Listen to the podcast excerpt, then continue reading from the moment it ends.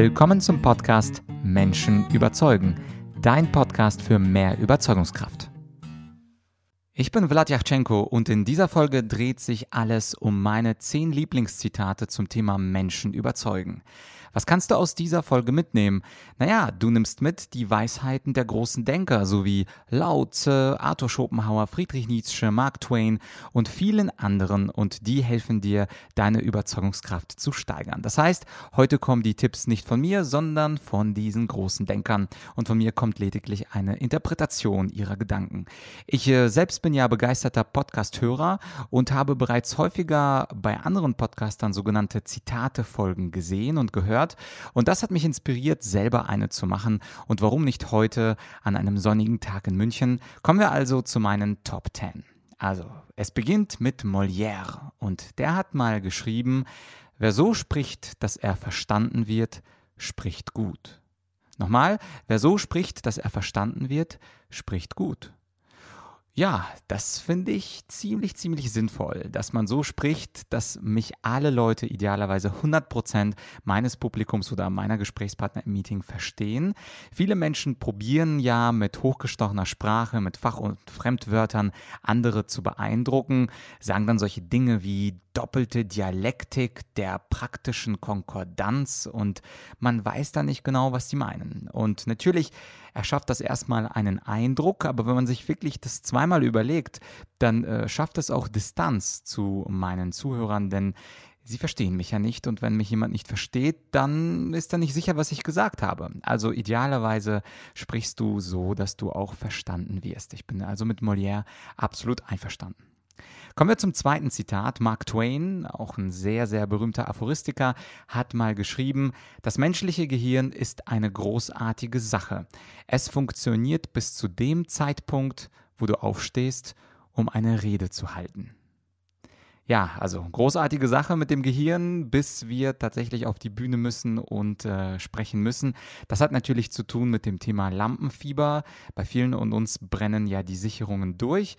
Und das ist bei mir übrigens auch passiert. Also als ich angefangen habe, das war glaube ich im Jahr 2004, also schon Jahrhunderte her, da habe ich äh, meine ersten Reden im Debattierclub München gehalten und da ging es mir ähnlich. Also als ich vor die Bühne, äh, auf die Bühne ging, beziehungsweise vor mein Publikum, da war ich sehr, sehr durcheinander, war sehr abgelenkt vom Publikum und das Interessante ist, je häufiger ich das gemacht habe und jeden Mittwoch gab es einen Debattierclub, desto besser wurde ich. Das heißt also, man kann das Gehirn, was ausgeht, auch häufig trainieren, indem man äh, das Gehirn der gleichen Situation des Lampenfiebers immer wieder aussetzt. Und wenn man das regelmäßig macht, dann ist es weg, dann geht es weg und heutzutage habe ich gar kein Lampenfieber mehr. Und das mit dem Debattierclub empfehle ich vor allem den jüngeren Zuhörern, dann fällt man nicht so auf, das sind nämlich meistens Studenten dort. Den älteren Zuhörern empfehle ich mal die Toastmasters auszuprobieren. Das ist eine Organisation, wo man auch regelmäßig sich trifft und regelmäßig vor einem relativ großen Publikum von je nach Club 10 bis 50 Leuten eine Rede halten soll. Gut, kommen wir zum Punkt Nummer drei von Martin Luther, dem großen Reformator aus Deutschland. Auch er hat natürlich zur Rhetorik was zu sagen und was er gesagt hat, er hat geschrieben, ihr könnt predigen über was ihr wollt, aber predigt niemals über 40 Minuten. Und auch das ist natürlich eine sehr wichtige Einsicht. Es geht nicht nur um die Qualität der Rede, sondern auch um die Quantität, also um die Dauer der Rede. Wenn es zu lange wird, dann schlafen euch die Leute weg. Und das ist auch bei Top-Rednern so. Also wenn ich mich erinnere an Barack Obama, der ja gemeinhin als sehr guter Redner gilt, der hat mal bei der State of the Union Speech auch immer wieder längeres Zeit geredet, über eine Stunde häufig. Und nach, ja, nach einer halben Stunde denke ich mir auch, ja, ich höre dir gerne zu, aber es könnte auch mal bald zu Ende gehen. Und so geht es natürlich uns allen. Also wer in der Uni Vorlesung gelauscht hat, eineinhalb Stunden ist schon sehr ähm, harter Tobak. Und interessanterweise haben ja die TED Talks, die mittlerweile sehr berühmt geworden sind, die TED Talks haben ja so eine Art goldene Mitte herausgefunden zwischen zu kurz und zu lang. Also 18 Minuten, die TED Talks, also wenn du sie nicht kennst, einfach auf TED, also TED.com gehen. Und dort gibt es sehr interessante Redner, sehr interessante Ideen und alle sprechen 18 Minuten. Und dieses Format setzt sich immer weiter durch. Es gibt unendlich viele TEDx-Veranstaltungen, also unabhängige TED-Veranstaltungen, auch in Deutschland. Und überall halten sich alle an diese 18 Minuten Vorgabe. Und das heißt also, wenn du dich fragst, äh, du hast einen Vortrag oder du hast eine Rede, du bist dir aber nicht sicher, was wäre denn die ideale Zeit, dann äh, müsste man Luther äh, heute etwas korrigieren. Nicht nur niemals über 40 Minuten, sondern am besten niemals über 18 oder 20 Minuten. Das ist sozusagen die ideale Redezeit. Kommen wir zum vierten Zitat und das kommt von Cicero, einem ganz, ganz alten Rhetoriker und natürlich auch Philosophen. Er hat gesagt, Zitat, hat der Redner die Sache nicht gründlich erfasst und erkannt, dann bietet sein Vortrag nur ein leeres und beinahe kindisches Geschwätz. Und das ist natürlich auch eine sehr, sehr interessante Geschichte, denn wenn ich nicht verstehe oder nicht zu 100% gründlich verstehe, wovon ich spreche, was ich sagen will, dann äh, bietet das ein kindisches Geschwätz. Also dann hätte man sich auch die Zeit sparen können. Und wie häufig kommt es vor, dass Redner darüber sprechen, was sie nicht genau erfasst haben, nicht gründlich erfasst haben?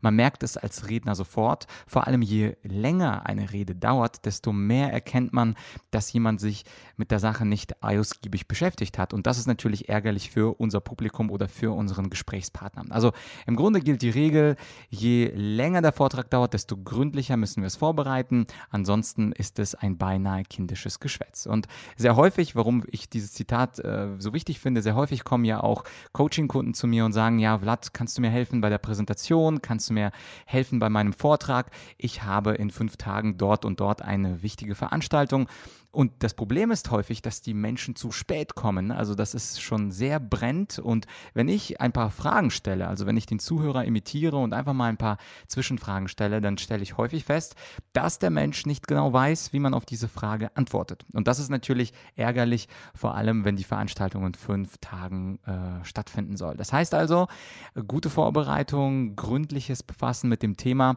äh, wie ich das zum Beispiel selber mache, wenn ich mich in ein neues Thema einarbeite. Ich mache das nicht Last Minute, sondern was ich bevorzuge, ist es, mich zum Beispiel eine Stunde am Tag mit einem Thema zu beschäftigen und das je nach Aufgabe, je nach zum Beispiel Vortragsart, jeden Tag dann eine Stunde, zum Beispiel zehn Tage, bevor ich dann selbst ähm, einen Vortrag halte. Und dann gewöhnt sich das Gehirn an das Thema, dann habe ich ein paar Nächte oder wirklich auch ein Dutzend Nächte drüber geschlafen, erkenne Zusammenhänge viel besser und dann wirkt das auch nicht als kindisches Geschwätz.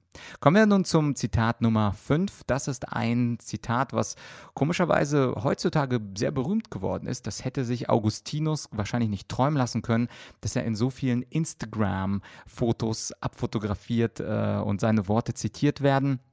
Auch überraschend für mich, aber falls du das Zitat nicht kennst, das berühmteste von Augustinus lautet, in dir muss brennen, was du in anderen entzünden willst. Also in dir muss brennen, was du in anderen entzünden willst. Heißt also, ich muss für eine Sache brennen. Wenn ich selber für eine Sache brenne, dann springt der Funke auch über und dann entzünde ich auch mein Publikum. Dann kann ich das Publikum motivieren oder dann kann ich mein Publikum begeistern. Und an dieser Stelle kommt häufig die Frage, ja, wie ist es denn, wenn ich das nur schauspieler? Was ist denn, wenn ich nicht wirklich begeistert bin und dennoch so tue, als würde ich die Menschen begeistern wollen? Und die Antwort darauf, das geht auch. Also das geht geht durchaus, dass du so tust, als würdest du brennen. Nur ist es natürlich sehr schwer zu Schauspielern. Und wenn du nicht der geborene Schauspieler bist oder eine Schauspielkarriere hinter dir hast oder vielleicht jemand, der jeden zweiten Tag auf der Bühne steht, dann wird das Publikum es höchstwahrscheinlich sehen. Also dieses Zitat ist vor allem an die gerichtet, die eine Wahl haben, über welches Thema sie sprechen und auch diese Wahl so treffen sollten, dass sie wirklich über ihr Lieblingsthema sprechen. Bei mir ist es so, dass man natürlich durch, dass ich durch die häufigen Debattierturniere Turniere, wo ich schauspielern musste, natürlich diese Fähigkeit besitze zu Schauspielern und das äh, können viele Leute, die täglich zum Beispiel im Vertrieb unterwegs sind, denen macht das nichts aus, wenn sie mal schlecht geschlafen haben, schlecht gelaunt sind. Ihnen merkt man es nicht an, weil sie eben so professionell sind. Aber der, äh, sage ich mal, ganz normale deutsche Durchschnittsbürger, der, bei dem würde man das normalerweise sehen, dass er sein Thema nicht toll findet.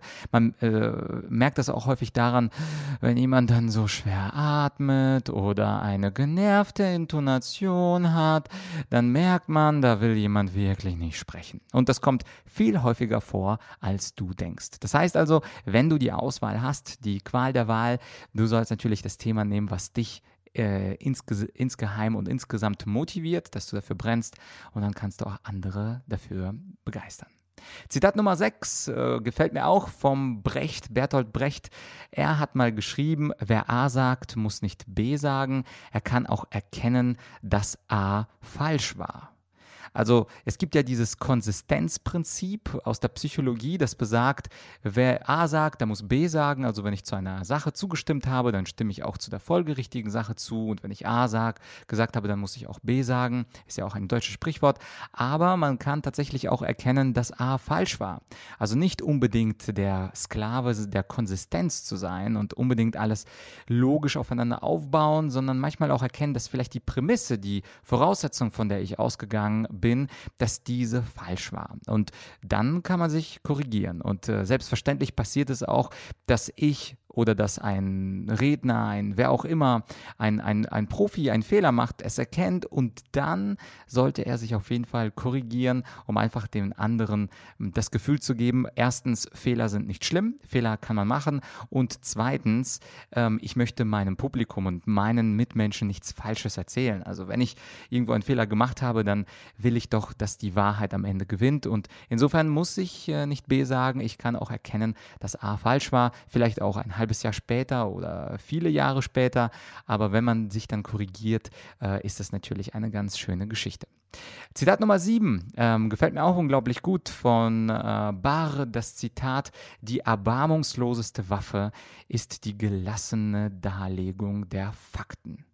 Und sehr häufig, du siehst wahrscheinlich auch äh, im Fernsehen bei ein paar Talkrunden, wie sich die Gemüter erhitzen, wie Leute aufeinander losgehen, wie sie sich unterbrechen, wie sie sich anschreien. Aber die Wahrheit hat eine leise Stimme. Und äh, am leisesten ist es natürlich, wenn du einfach gelassen die Fakten darlegst. Und das, so sagt äh, Barre, ist die erbarmungsloseste Waffe. Das setzt natürlich voraus, dass wir die Fakten vorher vorbereitet haben, dass wir also genau wissen, was die Zahlen und die Statistiken aussagen. Aber wenn wir diese Vorarbeit gemacht haben, dann müssen wir niemand mit lauter Stimme überzeugen, wir müssen niemanden anschreien.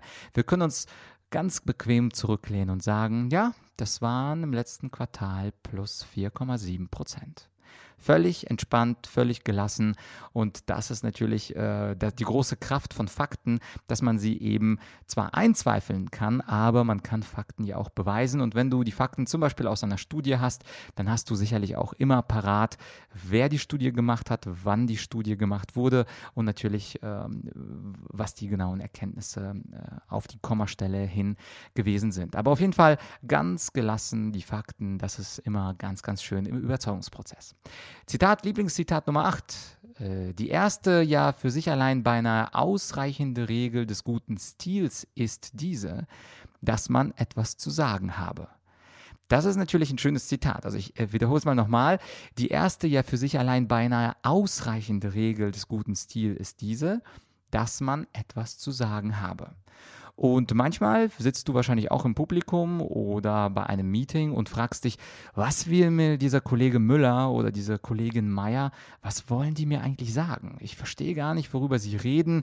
Obwohl ich aufgepasst habe, weiß ich nicht, was die mir sagen wollen. Und insofern ist es immer eine sehr, sehr gute Idee, fast schon ja die wichtigste Rhetorikregel, dass man genau sich vorher überlegt, was ist meine Botschaft, was habe ich zu sagen, was ist meine Kernthese. Und Politiker sind ziemlich gut darin, also Politiker, die auch natürlich im Podcast äh, immer wieder interviewt werden von mir, die haben meistens ein paar Botschaften, die sie immer wieder bringen. Und auch wenn man Politiker manchmal bezichtigt, ja etwas einsilbig oder wiederholend zu sein, eine Sache können gute Politiker immer sehr gut. Man weiß immer, was sie wollen, man weiß immer, wofür sie sie stehen und man weiß auch immer, wogegen sie sind und man weiß auch immer, wann sie den politischen Gegner fertig machen. Und das ist natürlich ähm, auch etwas, was wir von Politikern lernen äh, können, nämlich genau zu wissen, was ich zu sagen habe und überhaupt etwas zu sagen zu haben und ansonsten, wenn man nichts zu sagen hat, vielleicht auch mal zu schweigen. Gut, Zitat Nummer 9. Es wird immer philosophischer, diesmal von Friedrich Nietzsche. Und der hat geschrieben, Zitat, den Stil verbessern, das heißt den Gedanken verbessern und nichts weiter. Ich sage das mal nochmal. Den Stil verbessern, sagt Nietzsche, das heißt den Gedanken verbessern und nichts weiter. Das heißt also, wenn ich den Stil verbessern möchte, dann oder andersrum, ich korrigiere mich, wenn ich den äh, Gedanken verbessere, dann verbessere ich damit auch den Stil. Das bedeutet also, dass Gedanke und Stil sehr eng miteinander zu tun haben. Das heißt, je klarer ich den Gedanken fassen kann, desto klarer kann ich den Gedanken in Worte fassen, desto einfacher sind die Sätze, desto eingängiger sind die Sätze und damit verbessere ich auch meinen Stil. Oder negativ formuliert, wenn ich meine Gedanken nicht klar beieinander habe, dann habe ich auch einen ganz schrecklichen Stil, weil ich dann nämlich durcheinander rede, irgendwelche äh, Einschübe in meine Sätze habe, meinen Gedanken verliere, den roten Faden verliere, dann wieder nach zwei Minuten später zurückkomme und dann habe ich stilistisch natürlich ganz viel falsch gemacht. Und das ist das Schöne, wenn man nämlich den Gedanken verbessert, dann verbessert man den Stil oder umgekehrt, wenn man den Stil verbessert, dann verbessert man den Gedanken. Das heißt also, je klarer die Sprache, desto klarer der Gedanke und umgekehrt, je klarer der Gedanke, desto klarer die Sprache. Es gibt zu dem Thema auch ein sehr verwandtes Zitat von Blaise Pascal und zwar lautet das, entschuldige, dass ich so einen langen Brief geschrieben habe, für einen kurzen hatte ich keine Zeit. Und das ist letztlich der gleiche Gedanke wie bei Nietzsche. Wenn man sich keine Zeit nimmt für den Gedanken, dann schweifen die Gedanken aus, dann schreibt man plötzlich einen viel zu langen Brief. Und wenn man sich die Zeit genommen hätte fürs Nachdenken, dann hätte man das auch viel klarer, kürzer und präziser sagen können können. Also die klare Sprache ist immer auch ein Ausdruck von einem klaren Gedanken. Und dieser Gedanke, den hatte ja auch, äh, falls du das Interview nicht gehört hast, ganz ähnlich der Philosoph Julian Niederrümelin formuliert. Äh, mit dem hatte ich ja in einer der früheren Folgen ein Interview geführt und der hat ganz klar plädiert, plädiert für eine einfache Sprache. Ja, und jetzt kommen wir auch schon zum zehnten und zum letzten Zitat zum Thema Menschen überzeugen. Und das ist von Lao Tse, von dem chinesischen chinesischen Philosophen und es lautet wie folgt. Wahre Worte sind nicht schön, schöne Worte sind nicht wahr. Und nochmal, wahre Worte sind nicht schön, schöne Worte sind nicht wahr. Und das ist natürlich eine sehr, sehr schöne, paradoxe Aussage. Wenn wir also wahre Worte nutzen, dann sind diese wahren Worte häufig nicht schön. Also Beispiel ist natürlich ein kritisches Feedback. Wenn ich ein kritisches Feedback gebe, dann ist es natürlich für den anderen nicht schön, sich diese Kritik anhören zu müssen, denn häufig bezieht sich diese Kritik ja auf Inhalte oder auf Körpersprache und korrigiert werden, das tut ja niemand ähm, allzu gerne. Und umgekehrt schöne Worte, also wenn ich aber sehr tolle Worte besage und toll und super und fantastisch und phänomenal. Die schönen Worte sind eben häufig nicht wahr. Mit schönen Worten, mit Euphemismen wollen wir Komplimente machen, wollen wir anderen Menschen gefallen und äh, diese Worte sind häufig übertrieben, sie sind nicht wahr. Äh, es ist sehr, sehr selten etwas phänomenal, exzellent oder extraordinär. Häufig sind Dinge, wo viel Licht ist, ist auch viel Schatten. Das heißt also, häufig sind Dinge eben durchwachsen. Das eine war gut, das andere war schlecht und insofern sind schöne Worte natürlich etwas vernebelnd. Und äh, das kann man sich auch äh, immer als in Erinnerung rufen. Also wenn jemand äh, schöne Worte benutzt, dann sich in Erinnerung rufen, wahrscheinlich, so wie Lautze gesagt hat, sind diese Worte nicht wahr. Und wenn die Worte nicht schön sind, dann umgekehrt ist äh, ein ganz guter Grund anzunehmen, dass äh, das zumindest, zwar nicht schön, aber zumindest wahre Worte sind, die auch so stimmen. Das waren also meine zehn Lieblingszitate zum Thema Menschen überzeugen bzw. zum Thema Rhetorik. Und die Frage, die ich jetzt an dich habe, hast du den Podcast, meinen Podcast eigentlich bereits abonniert?